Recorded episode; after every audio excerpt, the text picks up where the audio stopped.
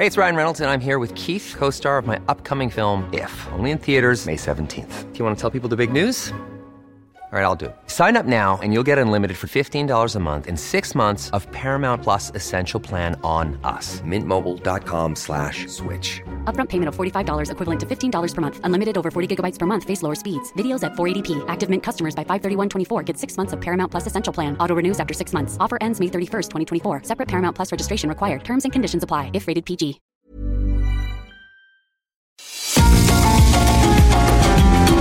GastroLab es un lugar donde cabemos todos.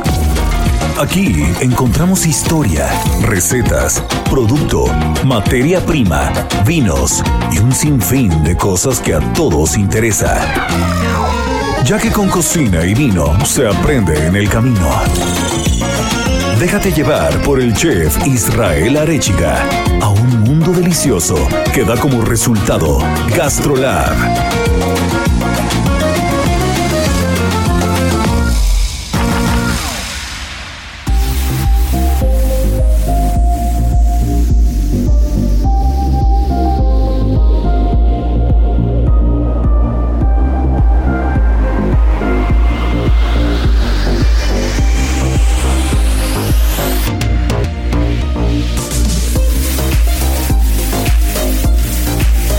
Hola amigos, ¿cómo están? Ya es fin de semana de GastroLab, ya estamos aquí reunidos alrededor de la mesa como nos encanta para hablar de buenas cosas, todo relacionado a la gastronomía. Y es que esta semana estamos de manteles largos, producción, aplausos así que para todo el equipo, muchas felicidades a todo el equipo de GastroLab Radio porque cumplimos un año al aire con el nuevo equipo, un año al aire con con esta gran familia que, entre la gran Miriam Lira, editora de Gastrolab, nuestra Marianita Ruiz, chef de cabecera, Sergio Ibarra, que siempre tiene algo relacionado con los destilados, con los espirituosos, con los grandes vinos, y nuestro querido Beto, Heriberto, toda la gente de producción, toda la gente del Heraldo, pues, pues qué gusto que, que, que ya cumplamos un año. Eh, se nos ha pasado rapidísimo, no sé ustedes, pero para mí han sido como cinco minutos.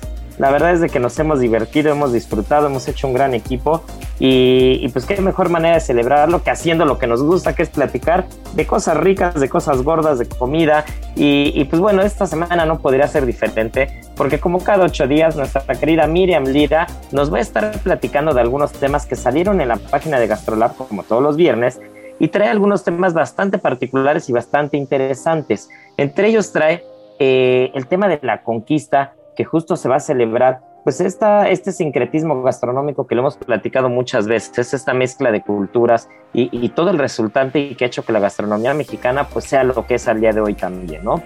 Y finalmente, si no saben qué es la robotánica, pues no despeguen el oído porque hoy nuestra querida Miriam nos va a ir desmenuzando todo este tema. Y luego para la segunda parte no podría ser mejor, tenemos a nuestro sommelier Sergio Ibarra que nos estará platicando de cómo se estructura una carta de vinos de un restaurante, cómo se hace desde el origen. Es un tema bastante particular porque es de las cosas fundamentales e indispensables para que un buen restaurante funcione. Y Marianita Ruiz, como cada ocho días, ahora nos trae un producto que se puso de moda en los últimos años en los restaurantes, sobre todo los de alta cocina, y es el isomalt. ¿Qué es el isomalt? Así que ya saben, esto va a estar buenísimo, no se nos despeguen porque comenzamos.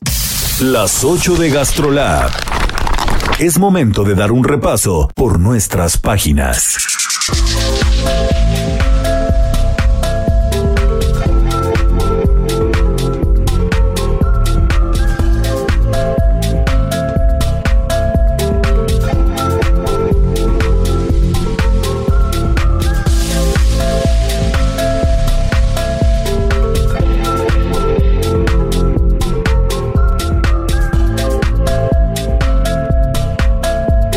Querida Miriam Lira, hablar de milpa alta, hablar de la ruta de la milpa, hablar de nuestras raíces, hablar de la conquista, es hablar un día entero o una semana entera. Así que pues vamos a, vamos a entrar en materia. ¿Qué es todo lo que traes? ¿Qué onda, Irra? ¿Cómo están? Muy feliz de acompañarlos este día celebrando un año de Gastrolab Radio qué emoción y qué gusto compartir los micrófonos con ustedes. Seguramente tendremos muchos años más de sentarnos en esta mesa que en realidad se han conseguido cosas espectaculares y seguramente seguirá construyéndose muchísimo más. Así es que muchas felicidades a todo el equipo y sí, como bien dices, esta semana tuvimos en portada a la Ruta de la Milpa, que es uno de los proyectos más bonitos, sustentables y de apoyo social que hemos conocido en GastroLab sin duda alguna, porque esta ruta es todo un tour gastronómico que encabeza el chef, que ya tú bien decías, se llama Jorge Córcega,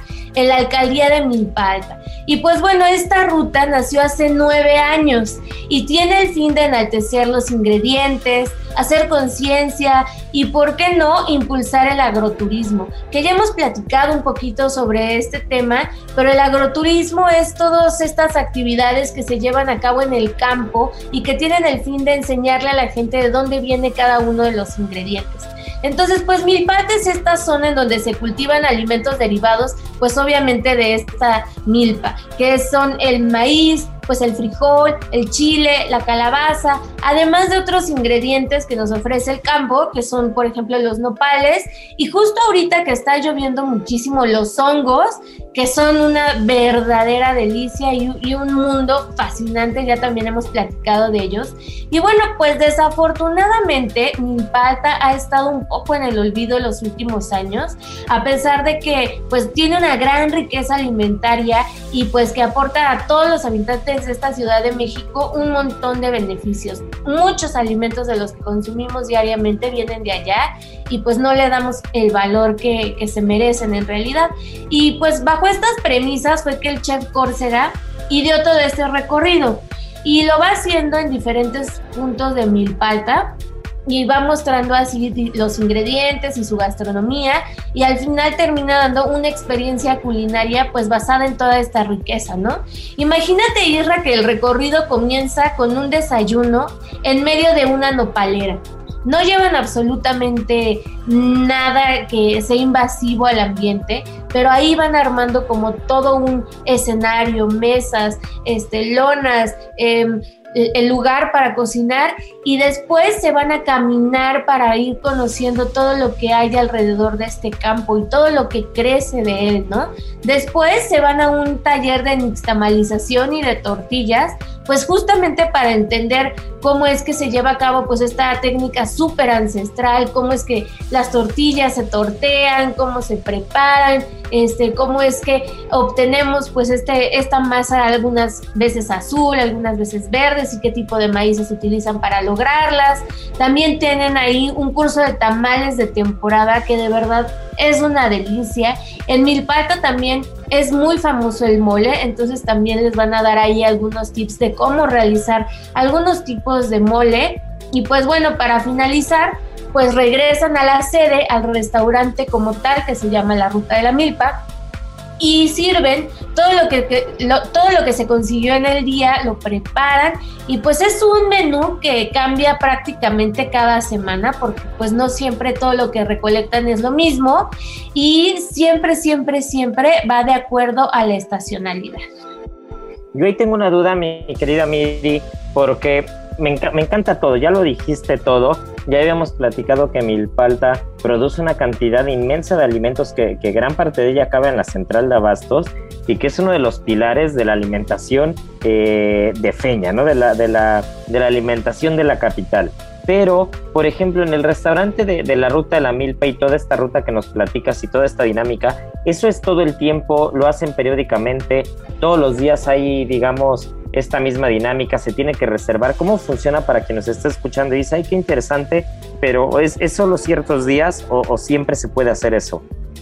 Está padrísimo porque lo hacen todos los fines de semana. Entonces ustedes pueden seguirlos a través de sus redes sociales. En todos lados ellos están como arroba ruta de la milpa y se ponen en contacto con ellos y ustedes aportan ahí como pues el dinero necesario para poder hacer la ruta, que en realidad es, es muy accesible.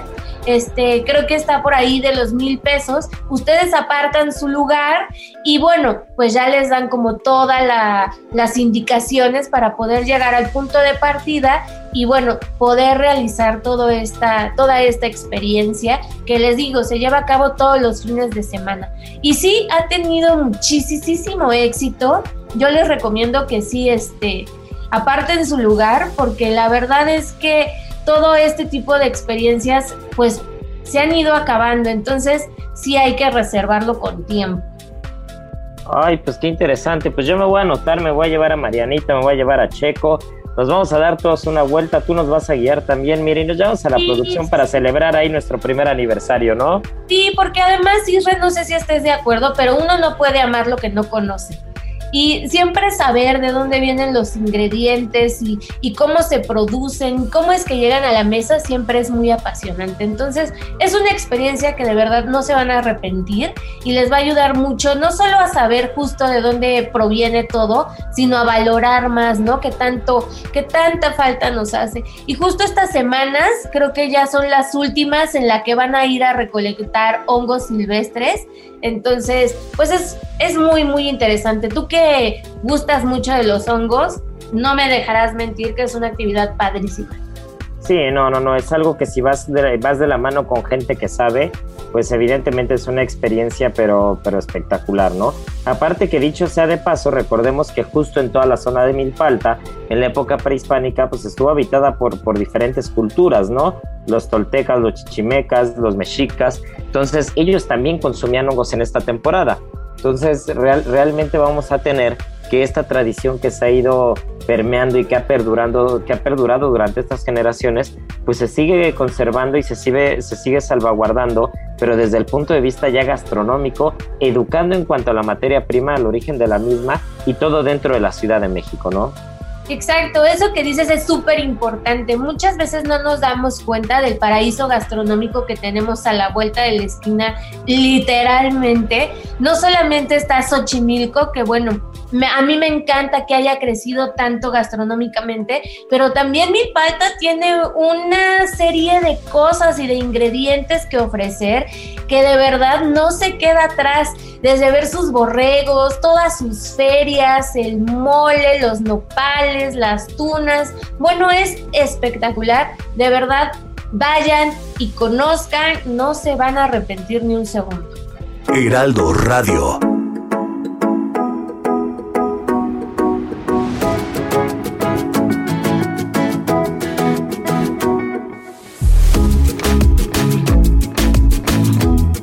nos daremos una vuelta y a ver, para ya, ya, ya, ya estamos encarrerados, ya nos pusimos a platicar. Ahora vamos a rematar otro tema que a mí me interesa mucho porque, porque me imagino por dónde va, por, digamos, por la parte etimológica, por el nombre, pero nunca le había puesto atención al concepto. ¿Qué es la robotánica?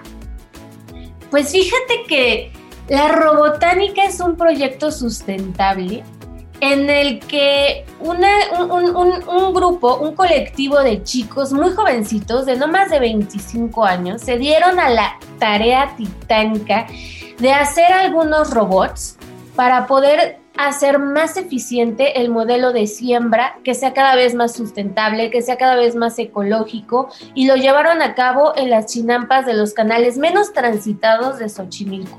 Esto con el fin de que cada vez la siembra sea menos invasiva, que cada vez se utilicen menos tractores enormes y cada vez se utilice la tecnología a favor del campo, a favor de nuestros recursos y a favor de que cada vez tengamos más eh, alternativas para ser sustentables. ¿Cómo la ves? Está increíble esto que hacen estos chicos.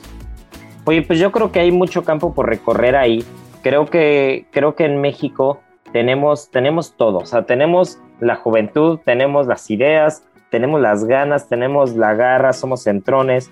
Y aparte, pues está, está la chispa y, está la inteligencia que tienen muchos de los mexicanos, que, si la, podemos emplear en estas cosas que, que, realmente pueden ayudar al medio ambiente, que pueden hacer que la gastronomía o la cocina en general sea algo más limpio y más sustentable, pues hay que empezar a enfocarnos ahí. Yo creo que el futuro está ahí. El futuro está en optimizar, el futuro está en usar menos recursos para lograr mayor producción de alimentos, que la producción de alimentos sea más limpia, que, los productos tengan una trazabilidad de dónde vienen y cómo, y, cómo están procesados o cómo están hechos, con qué agua se ha regado. Realmente creo que hay mucho que se puede avanzar y la tecnología pues va a jugar un, papel importante porque la tecnología eh, está avanzando a un ritmo eh, impresionante, ¿no? La tecnología está avanzando en muchos aspectos y gastronómicamente hablando la tecnología pues empezó, empezó a aportar sobre todo en el tema de utensilios e instrumentos, ¿no? Pero ¿por qué no empezar a usarla pues desde el origen o desde la base para poder lograr eh, cosechas mucho más inteligentes y, que tengan un resultado mucho mejor para el medio ambiente, ¿no? Sí, totalmente. Y como te decía, pues los fundadores de Robotánica son unos chavititos.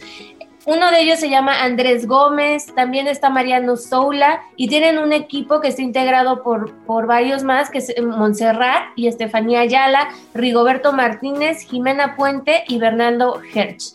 Y pues con todo el empeño del mundo, porque además son estudiantes, pues han dado se han dado a la tarea de utilizar la, la tecnología a su favor para crear, te digo, estos robots que son impresos en, en, bueno, en impresoras 3D y ellos lo que hacen es que plantan las semillas y estos robotitos van compactando la tierra sin que llegue como tan adentro, lo que permite que los sembradíos alarguen poco a poco sus raíces, que absorban más nutrientes más rápido y pues ya ellos nos dicen que, que, su objetivo es que en un futuro tengan la oportunidad de cosechar diversas canastas de verduras, integrando todos estos robots en medio de las chinampas. Entonces sería muy interesante que, ver que, que, diera resultado esto. Y pues imagínate que de repente ya vayamos por Xochimilco y que veamos estas charolas de germinación con ahí un microtractor robotizado para huertitos, estaría muy interesante, ¿no? Solamente hay que ser cuidadosos que la tecnología no empiece a sustituir eh, pues al campesino y a la mano del que sabe, ¿no? Yo creo que, yo creo que esa es la delgada línea nada más. La delgada línea es sí fomentar la tecnología eh, para, para, lugares o espacios que la requieren y que, que, se pueda optimizar y que pueda dar un gran resultado, como es el caso de las chinampas, por ejemplo, pero que tampoco dejemos de lado eh, a la gente que tanto, que tanto ha trabajado y tanto ha hecho por el campo mexicano y que, y que realmente ha logrado que, un país de 130 millones de habitantes tenga productos todo el año en todos los mercados, ¿no? Sí, sin duda, tienes toda la razón. Jamás debemos de olvidar esa mano campesina que tanto nos ha dado y que tanto nos deja hasta el día de hoy. Qué padre que, ah, que existan estos proyectos que pues quieren reducir la huella ambiental. Entonces, pues hay que irnos micha y micha, ¿no? Ni tanto y tanto, pero pues padrísimas también estas iniciativas de los jóvenes mexicanos que lo dan todo por enaltecer también nuestro campo y mantenerlo verde y verde, verde, verde y perfecto como debe estar siempre. Heraldo Radio.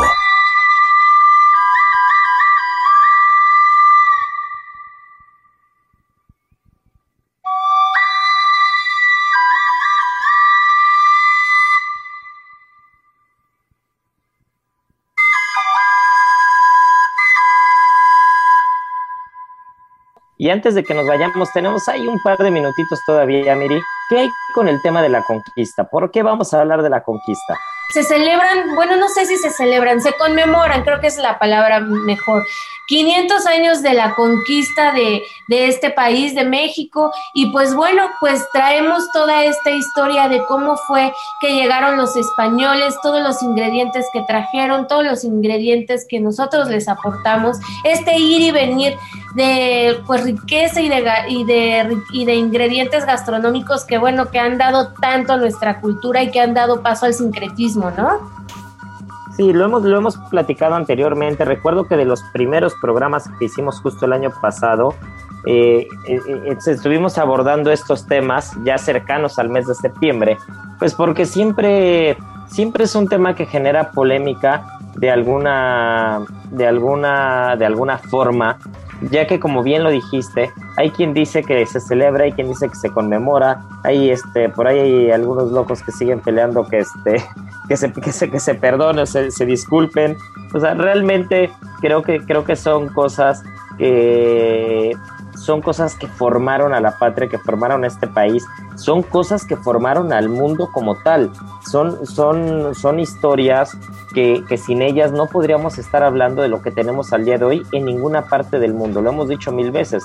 No podríamos hablar de la cocina española como es sin este intercambio de culturas. No podríamos hablar de la cocina francesa como es sin el producto americano. No podríamos hablar de una cocina peruana sin la influencia oriental. No podríamos hablar de una cocina mexicana. No podríamos hablar de, un cilantro y una cebolla en unos tacos. Algo tan sencillo, ¿no? De un limón en unos tacos que, que para nosotros es parte de la, identidad, de la identidad nacional, sin, sin, sin estas circunstancias que con el paso de los años le dieron forma y sentido a la gastronomía, a la cocina, y, y e hicieron de México eh, una potencia mundial gastronómicamente hablando. Entonces, que, que, tiene sus datos y tiene sus detalles y tiene sus claroscuros como todo. Pero gastronómicamente hablando, que es en lo que nosotros nos centramos y es de lo que trata este programa, realmente lo que se hizo fue enriquecer todas las culturas, todo mundo gastronómicamente hablando, que es en lo que en el, en el punto que le queremos dar al clavo, todos ganamos, ¿eh?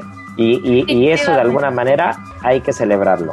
Definitivamente tienes toda la razón. ¿Qué sería de nosotros sin toda esa grandeza gastronómica que se mezcló desde hace más de 500 años? Sin el azúcar de los árabes, sin la caña, sin, sin, sin, realmente sin el cerdo como tal, no, sin el arroz. Pues imagínense, ¿no? O sea, todos los guisos a base de cerdo que tienen cebollas, que tienen especias, eh, que, que, tienen cerdo, realmente eh, los postres, todo esto, pues no, no, no, no estamos hablando de una cocina autóctona o prehispánica, estamos hablando de una cocina mestiza y, y, y o más bien, e invariablemente, pues eso desde, desde el punto de vista de la gastronomía es algo que se aplaude, ¿no? Porque cuando, cuando llega eh, tanta cultura, tanto producto y tantas cosas tan diversas, enriquecer algo que de por sí ya era rico, pues, pues somos millonarios y, y, y, así es como vemos a la cocina mexicana, ¿no? Somos los ricos de los ricos de los ricos porque la cocina mexicana no se compara con ninguna otra. Sin duda alguna coincido contigo. Bueno, pues eh, nos, nos, tenemos que ir, Miri, pero antes de irnos con, con, el sommelier Sergio Ibarra y con Marianita Ruiz, que ya, ya los veo nada más viéndonos del otro lado del micrófono diciendo, a ver, estos dos acá nos dejan platicar. Recuérdanos las redes sociales para que sigamos a Gastrolab, que van con todo, ¿eh? Claro que sí, por favor síganos en arroba heraldo gastrolab en Instagram, visiten el sitio gastrolabweb.com, ahí van a encontrar las mejores recomendaciones, no solo de lugares, sino de recetas, de todo lo que tiene que ver con esta bella gastronomía, ahí lo van a encontrar. Eh, arroba gastrolab en TikTok, que ya estamos cerca del milloncito, ayúdenos a llegar. Y pues bueno, ahí los esperamos. Venga, pues así será. Eh, un fuerte abrazo, mi querida Miri. Felicidades, al igual que a todo el equipo nuevamente. Un año se dice fácil y la verdad es que con, con compañeros y con amigos como ustedes, con familia como ustedes, pues sí ha sido fácil. Y aparte ha sido fácil, ha sido una fiesta porque nos encanta lo que hacemos. Así que bueno, no se nos despeguen porque viene la segunda parte que está buenísima. En Soriana bajamos los precios. Ven y compruébalo. Colgate triple acción, tu pack de 125 mililitros, la bajamos a 34.90. Y champús o acondicionadores Pantene o Head and Shoulders de hasta 750 mililitros a 70 pesos cada uno. Soriana, la de todos los mexicanos. Agosto 29. Aplica restricciones. Aplica en Hiper y Super. Gastrolab es un lugar donde cabemos todos. Vamos a una pausa y regresamos.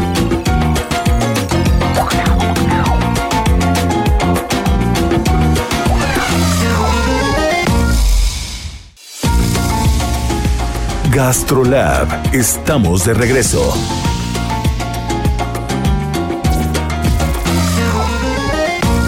En Soriana bajamos los precios. Ven y compruébalo. Como el paquete de jamón Virginia de pavo Swan de 400 gramos que está a 62.50 y llevas gratis un paquete de salchichas de pavo Swan de 500 gramos. Soriana, la de todos los mexicanos. Agosto 16. Aplican restricciones. Aplica en Hiper y Super. Del vino a la palabra con el sommelier Sergio Ibarra. Pues ya estamos de vuelta, tal como les dijimos en un principio. Eh, la primera parte estuvo deliciosa, pero ahorita ya tenemos celebración, ya tenemos al sommelier Sergio Ibarra, nuestra Marianita Ruiz, chef de cabecera también aquí en el micrófono, porque pues estamos celebrando un año y como ya hablamos de burbujas, como ya hablamos eh, de cerveza, como ya hablamos de cava, como ya hablamos de muchas cosas, eh, querido Checo, pues vamos a hablar de un tema que no habíamos tocado y que cuando, cuando estamos abriendo un restaurante, cuando estamos reestructurando un restaurante, pues también es motivo de celebración y es cuando cambias la carta de vinos de un restaurante o cuando estructuras la carta de vinos de un restaurante, ¿no? Todo el trabajo que hay alrededor, cómo se hace, porque es de las partes más bonitas, ya que una vez que, una vez que lo haces, pues hay que brindar siempre, ¿no, Checo? Hay que brindar con una buena champañita, con una buena cavita, y, y hoy nos vas a platicar de eso, que, que, es tan interesante y que a veces quien nos, quien nos escucha y dice, a ver, ¿cómo le hacen? Simplemente es escoger vinos por escoger, es este, si es comida mexicana, todos son vinos mexicanos y ya es fácil. O sea, realmente, ¿qué implica el hacer la carta de vinos de un restaurante? Hola, ¿qué tal? Buenas tardes a, a todos los amigos de Gastrolab y enhorabuena con, con este año que, que, ya llevamos, ¿no? Con cada programa, la verdad es que nos lo hemos pasado muy bien. Y pues sí, efectivamente, chef, eh, pues a la hora de elaborar una buena carta de vinos, pues hay que tener en cuenta pues varios puntos, ¿no?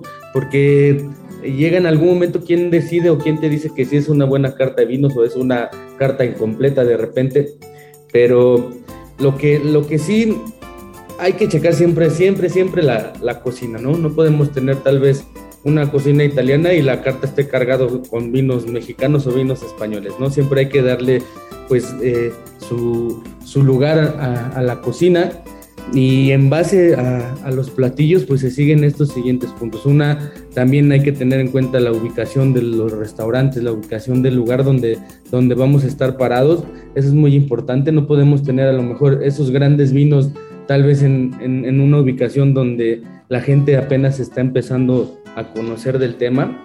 Obviamente, pues el, el, tipo de, de, la cocina, ¿no? No es lo mismo una marisquería y ahí vamos a ir a elegir tal vez esos vinos blancos, esos vinos espumosos, esos vinos rosados que nos hacen muy felices con, con la cocina del mar. Y tal vez eh, te pongo el caso de, de, un grill o de alguna cocina, pues, ¿no? De cortes, pues donde tendremos que elegir pues ese estilo de, vinos tintos, ¿no? Y de acuerdo obviamente también al, mercado y al presupuesto, al presupuesto o al nivel adquisitivo de, del restaurante donde lo vayamos a, a tener, ¿no? Eh, se dice que también quien, quien elige los vinos hay que también saber comprar, ¿no? Yo una de las técnicas incluso que, que siempre hago para hacer una carta de vinos, que incluso la hemos hecho juntos, a mí me gusta catar los vinos fuera del proveedor. ¿Recuerdas que catábamos los vinos a ciegas, ¿no? Sin opinión de los, de los proveedores, sin opinión de los vendedores, y no sabían qué sucedía detrás, detrás de, de toda esta carta, ¿no? Sabían que a lo mejor los vinos los elevábamos demasiado y tenían un gran, un gran precio, y son vinos que cuando tú tienes esa certeza de cartarlos eh, sin, sin el proveedor, sin el vendedor, sin la gente que está detrás de la bodega, tienes eh, una carta que está realmente bien elegida las etiquetas. Entonces, pues prácticamente la metes a ciegas a, los comensales y pues no tienes duda que, que, vas a quedar mal con algún cliente, ¿no? Yo creo que son cartas que están bien, bien, bien, bien elegidas, ¿no? También hay que medir mucho el, el espacio, chef, los estilos del vino. Y pues aquí tiene que ser una carta estructurada, una carta legible, una carta que se entienda. Eh, tenemos que tener el tipo de vino, el nombre de la denominación de origen, el nombre de la bodega, la añada, ¿no? El precio por botella, tal vez nos damos de, de menor a mayor. Bueno, y finalmente, pues por la, la, variedad de uva, ¿no? Hay, hay gente que ya va conociendo más del tema y de repente pues tiene esas, esas referencias, tal vez eh, se le viene mucho a la mente que es un Merlot, que es un Shiraz, ¿no? Que es un Cabernet, y es ahí donde entra a lo mejor la función de la gente de servicio, que podemos tener tal vez un Cabernet del Nuevo Mundo o un Cabernet del Viejo Mundo. Y de acuerdo a, la, a, a lo que ellos eligen, pues vas lanzando ese, ese tipo de, de, preguntas para poder sugerir eh, pues el mejor vino de acuerdo a, a, los platillos que ellos van a, a degustar, ¿no, chef? Yo ahí tengo una duda muy particular y es, ¿cuál es el reto más grande con el que te puedes encontrar una vez que estás estructurando una carta de vinos? Voy a poner un ejemplo, ¿eh? Me imagino que tú como sommelier, pues de repente te busca algún grupo restaurantero, alguna empresa, algún restaurante en particular y te dice, oye, Sergio, necesito que me estructures mi carta de vino porque está hecho un desastre, que me la hagas desde cero, ¿no?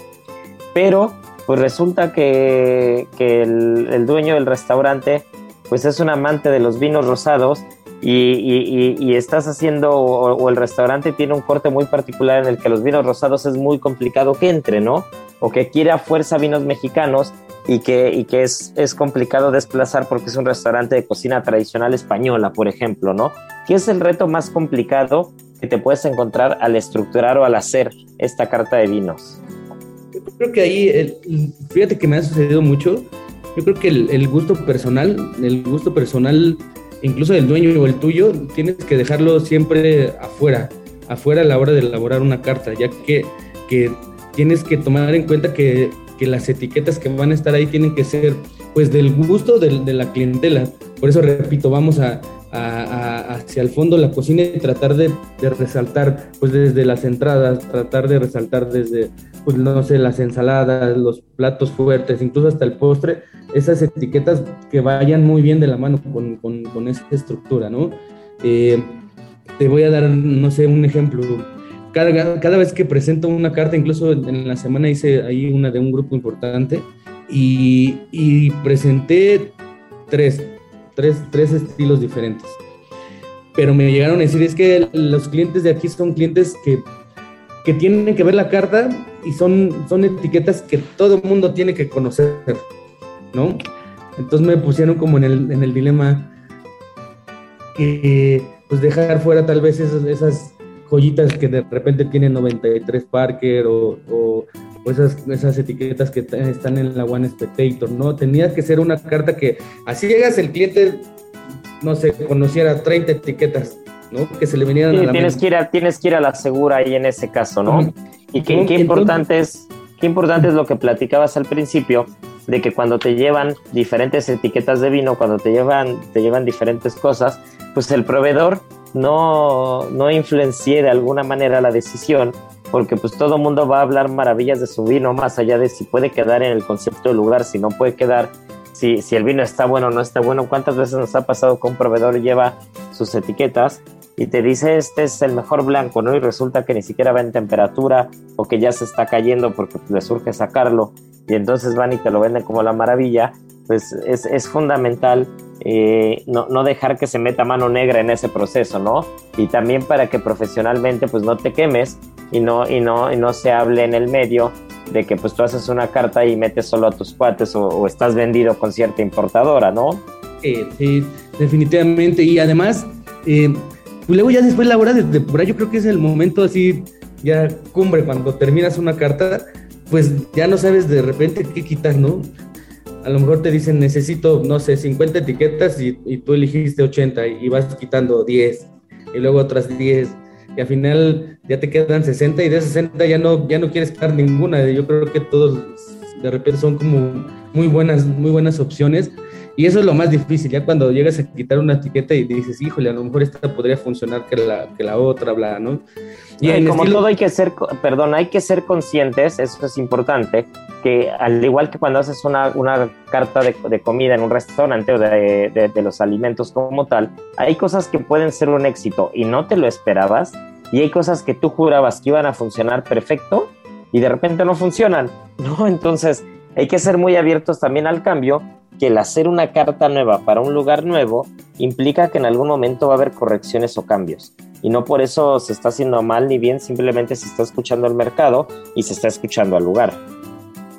Sí, y lo ideal es, yo creo, tener tres cambios. Tres cambios al año te va dando la pauta de lo que, lo que vas a ir cambiando, las nuevas propuestas, tal vez con lo que llegas a tener en un inventario alto, pues trabajar de la mano con el chef y hacer propuestas de maridaje para sacarlas por copeo, sugerencias extras, ¿no? O de repente también te llegan esos vinos que, que, que, te, que son sorprendentes, que nadie los conocía y cuando los pruebas, wow, ¿te acuerdas el, el italiano que llegamos a degustar tú y yo de Salento? Que sí, fue, una locura, fue, una locura, ese día. ¿No? No, es un vino que no esperábamos prácticamente nada que, lo probamos como, como hoja en blanco totalmente y nos sorprendió y nos volvió locos, ¿no?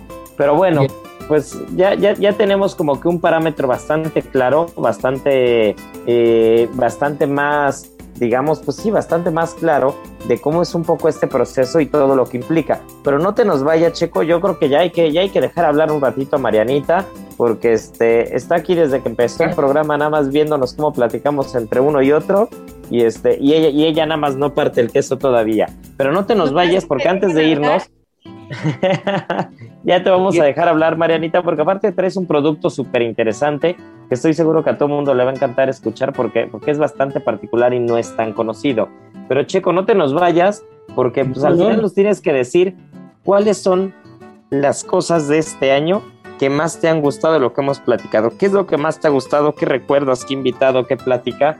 Que, que, que dices, ay, si tienen oportunidad de bajar este, este programa, escuchen esta parte para que quien nos empezó a escuchar hace algunos meses y no, no, se ha enterado que, pues llevamos ya 52 semanas al aire, pues este, con el nuevo equipo evidentemente, eh, pues pueda echarle un ojo al programa y pueda, pueda ponerse a escucharlo, ¿no? Entonces no te nos despidas.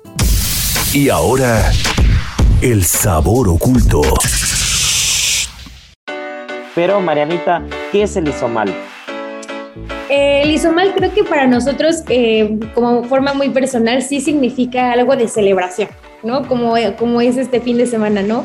Creo que siempre que tenemos algún evento importante, siempre tenía que haber isomal, algo tenía que ser isomal. Y creo que sí, tengo un tipo de, de relación como odio-amor, pero al final creo que siempre me gana más amor. Y pues el isomal es un tipo de azúcar. Para quien no lo tiene ubicado, son como unas bolitas, hace cuenta como si fuera tapioca, pero un poco más chiquita. Y eh, este azúcar se saca del betabel, eh, de la sacarosa. Hay algunas personas que dicen que es como artificial porque pues lo manipulan químicamente para extraerlo, pero en realidad no, es bastante pues saludable por así decirlo y no, no, es, eh, no es como artificial y lleva mucho tiempo usándose en la industria de los fármacos. Este tipo de azúcar la ocupan, por ejemplo, para darle ese dulzor a las grajeas, estas como cuando te duele la garganta, para los jarabes, para bastantes medicinas la ocupan muchísimo. Eh, también eh, lo ocupan muchísimo. Eh, no sé si últimamente ahora han leído en las etiquetas que dice los productos sin azúcar. En realidad, para darle como este toque al final, creo que siempre nos gusta ese saborcito dulce, le ponen isomal. ¿Pero por qué ocupan esto? Porque eh, este tipo de azúcar es de bajo impacto sobre la glucosa de la sangre. Entonces, también es muy recomendable para las personas eh, diabéticas. E incluso es un azúcar no cariogénico. Eso significa que tampoco pues, produce caries, por así decirlo. Y bueno, en la parte de la repostería, que es como lo que les puedo platicar un poco más, aparte de ser un gran conservador, porque no absorbe agua, eh, se disuelve muy fácil en la boca y aparte ayuda muchísimo a estabilizar los productos y hacer que no tengan moho, también te hace que los productos secos se mantengan secos por más tiempo.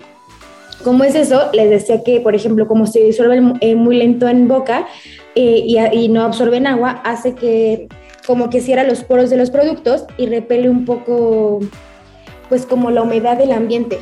¿No? Muy, interesante. A mí me encantaría saber cómo le hacen, porque de verdad eh, las manchas del betabel o el color del betabel es de las cosas más intensas y es de las cosas que más colorean en el, en el reino vegetal, ¿no? El, betabel es increíble. Pero el isomalde es blanco, ¿no? Es blanco, es completamente blanco. Y de hecho, cuando se funde, eh, queda transparente. Tiene queda que translúcido. Exacto, completamente transparente. Tienes que dejarlo que, que en realidad se queme y ni siquiera es amargo para que entonces sí empiece a tomar un poco más de, color. Pero aún así digo... Para que se den, y para que se den una idea, la textura es como el, como el de un cristal. Imagínense una copa de cristal fina, fina, fina, fina, pero que al final pues lo puedes romper, lo puedes masticar, te lo puedes comer. Claro, de, si lo quisieran ocupar, por ejemplo, en casa, eh, ya lo venden en muchísimas tiendas, nada más que sí, como les menciono, viene como en esferitas. Pueden pulverizarlo y lo pueden eh, ocupar. Evidentemente, como es un tipo de azúcar al cual no estamos ocupados porque no consumimos generalmente al, al inicio, puede que veas como unas cosas extrañas, como por ejemplo un poco de diarrea o dolor estomacal, pero al final el cuerpo se va como adaptando un poco a que es otro tipo de azúcar. Y aparte también las personas que están a dieta les funciona porque el poder como endulcorante es del 45 al 65%. Esto como es, por ejemplo, em, Eh, ¿Cómo se los explico? Ah, esperen, se me fue la idea. Eso quiere decir que ocupas un 40 o 45% de la cantidad que usarías de azúcar normal. Ajá, exacto. Ah, vale, pues yo creo que así, ¿no? Es, que ya, ya tenía el ejemplo perfecto. Espera, se me fue. Ok, ya, ya se lo dije. Este azúcar eh, tiene un poder endulcorante del 4.5 o del 6.5%. O sea, quiere decir que, por ejemplo, si para una receta ibas a ocupar 100 gramos de algo, solamente tendrías que ocupar 45 gramos. Entonces también esa, esa como reducción de azúcar es bastante buena, sin contar, claro, que pues esta, este tipo de azúcar tiene mucho más, no propiedades, pero al menos no es tan dañina o, y tiene como otro tipo de, de reacciones en el cuerpo. Ay, pues qué interesante. Yo creo que es un buen aliado, que son productos que a veces los vemos muy lejanos o los vemos así como de tiendas bastante particulares de repostería o de restaurantes de alta cocina, de alta repostería, en recetas muy complicadas a veces en los libros, pero que no es tan, no es tan difícil y que hay que animarse, a menos que algún loco venda una boda por ahí con, con, con cristales de isomal de San Miguel de Allende para 300 personas y pues se pongan a hacerlo durante toda la semana y se lo lleven sin que se rompa, ¿no? Yo creo que ahí, ahí, es, ahí es ya un poco más complicado, pero, pero si, si, si, si no es el caso, Marianita, que tú sabes muy bien de eso, este... A nosotros no nos pasó. Sí, yo, yo, yo, creo que no van a sufrir tanto, ¿no? A ver, ¿por qué hay esa relación de amor-odio? Cuéntale a quien nos está escuchando, este, ahora sí que en resumidas cuentas, porque ya creo que alguna vez lo platicaste, pero cuenta, cuenta, échate la versión corta para que sepan por qué eh, amas y odias al mismo tiempo el isomal. Por tu culpa, siempre es por tu culpa. De verdad no saben, pero ese señor me hace las de Caín, pero bueno, al final siempre se lo agradezco porque siempre me deja como una enseñanza importante. Pero bueno, un día tenía una boda muy importante para 300 personas y yo llevaba poco tiempo trabajando aquí y el azúcar no es una no es uno de mis fuertes porque aparte ni siquiera me gusta trabajarlo, ¿no? es algo que me guste, pero tenía como la idea, un poco la noción y bueno, evidentemente al ser una boda de 300 personas, pues tienes que llevar garantía. Entonces teníamos que hacer 400 esferas de isomalt en una semana, que aparte iban a ser transportadas hasta San Miguel de Allende. Entonces el azúcar con entre el movimiento, el calor y todo, pues no era algo bastante fácil, pero bueno, al final se logró. Llegamos, la mitad de las esferas estaba rota, pero pudimos recuperar bastantes. Aparte iba como iba como impregnada en un humito de canela, si no lo recuerdo. Llevamos los ahumadores, que son unas cositas especiales, nos llevamos pila, el chef le tuvo que quitar las pilas al camarógrafo del flash, y bueno, así fue la historia del pose, pero los novios estaban bastante felices y contentos. Que en mi defensa yo tengo que decir que yo pregunté si se podía o no se podía. Y a mí una semana antes me dijeron sí se puede. Entonces, este, pues yo creo que Marianita al final pudiste, respondiste correctamente, pero creo que no lo volvemos a hacer. No lo intenten en casa, eso sí no lo intenten en casa. El resto sí, sigan los consejos de Marianita, que estoy seguro que lo van a disfrutar. Pero este, no hagan locuras, no se lleven 400 piezas San Miguel de Allende, no lo vendan en una boda. Eh, solamente aprendan a usarlo, disfrútenlo y, sobre todo aprovechenlo, ¿no? Aprovechen que un producto que tiene estas características y, que es un buen aliado para, para, las dietas, y es un buen aliado como sustituto del azúcar, pues hay que aprovecharlo y sobre todo que es de origen natural, que es de origen vegetal y que, y que es de un producto tan particular como el betabel, ¿no, Marianita? Sí, de aparte se van a meter unas divertidas usándolo. Usen guantes térmicos, eso sí. Sí, no se nos quemen, por favor. Heraldo Radio.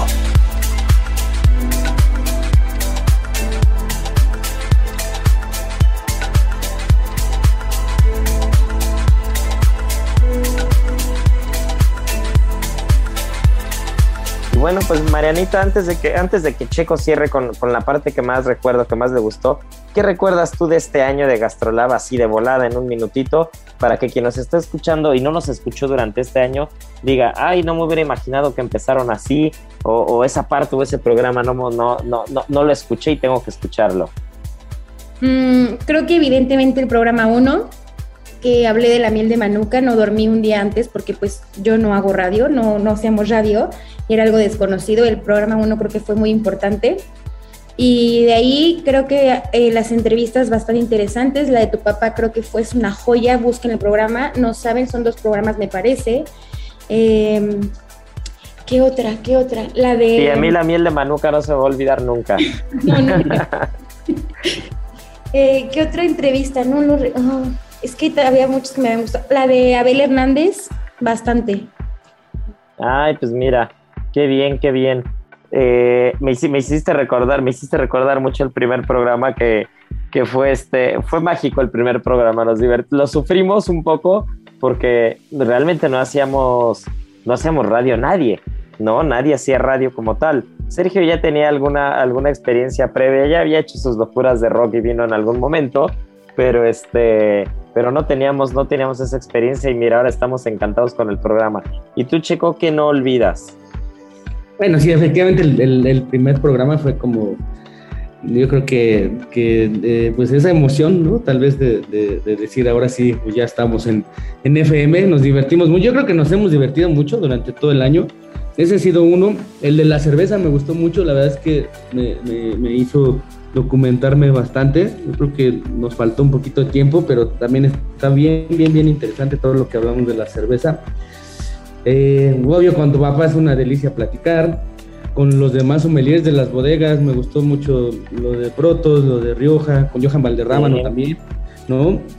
Y esta locura, el, primerito de Kiss, ¿no? La producción ahí con Alberto, se buena producción con la música, ¿no? El vino, el vino con la etiqueta de Kiss, y ahí la entrevista con, con este cuate que es el fan número uno acá de Latinoamérica, ¿no? Y con Kiko Riojas. así es. Oye, pues la verdad es que nos hemos divertido. Ha, habido muy buenos programas. Este, el de la cerveza a mí también me gustó muchísimo. Con, con Claudia, tu hermana, hablando de Rioja, que, que, pues al final ella es la representante de Rioja en México. No, ha habido, ha habido grandes programas, grandes amigos. Ya mencionaste a Johan, a Raúl, pues creo que, creo que para hacer el primer año y para no dedicarnos a esto, creo que, creo que lo hemos hecho, no sé si bien, pero nos hemos divertido en el camino. Este, un abrazo fuerte a la producción, a nuestro querido Alberto, a nuestro querido Heriberto y sobre todo pues, a todo el auditorio que nos ha escuchado y esperemos que este sea el primero de muchos años. Todos estos programas que estamos platicando están en podcast para que no se lo pierdan y este, pues nada, no nos podemos ir y no podemos celebrar el año sin nuestra adivinanza del día y, pues nada, ¿no? Vamos a darle. En Soriana bajamos los precios. Ven y compruébalo. Yogur Play natural de un kilo. Activia bebible ciruela pasa paquete de 6 o Danonino fresa Petit Suisse de 336 gramos. Compras uno y el segundo al 50% de descuento. Soriana, la de todos los mexicanos. Agosto 29. Códigos seleccionados aplica sobre el mismo artículo. Aplica restricciones. Aplica en Hiper y Super.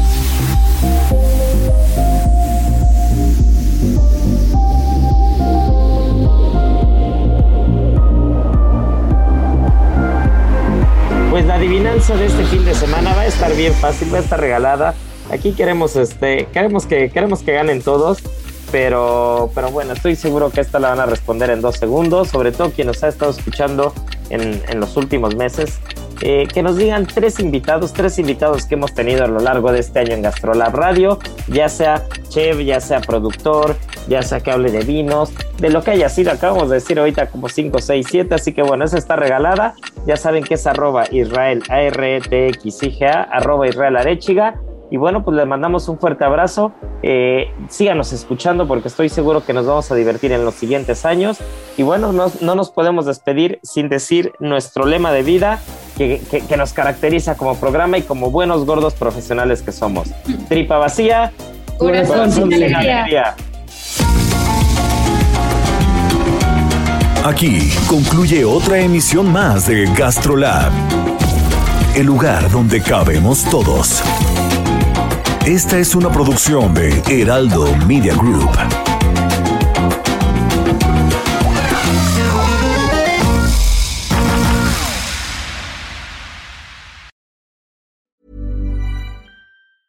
Ever catch yourself eating the same flavorless dinner three days in a row? Dreaming of something better? Well, HelloFresh is your guilt-free dream come true, baby. It's me, Kiki Palmer. Let's wake up those taste buds with hot, juicy pecan crusted chicken or garlic butter shrimp scampi. Mm. Hello Fresh. Stop dreaming of all the delicious possibilities and dig in at HelloFresh.com.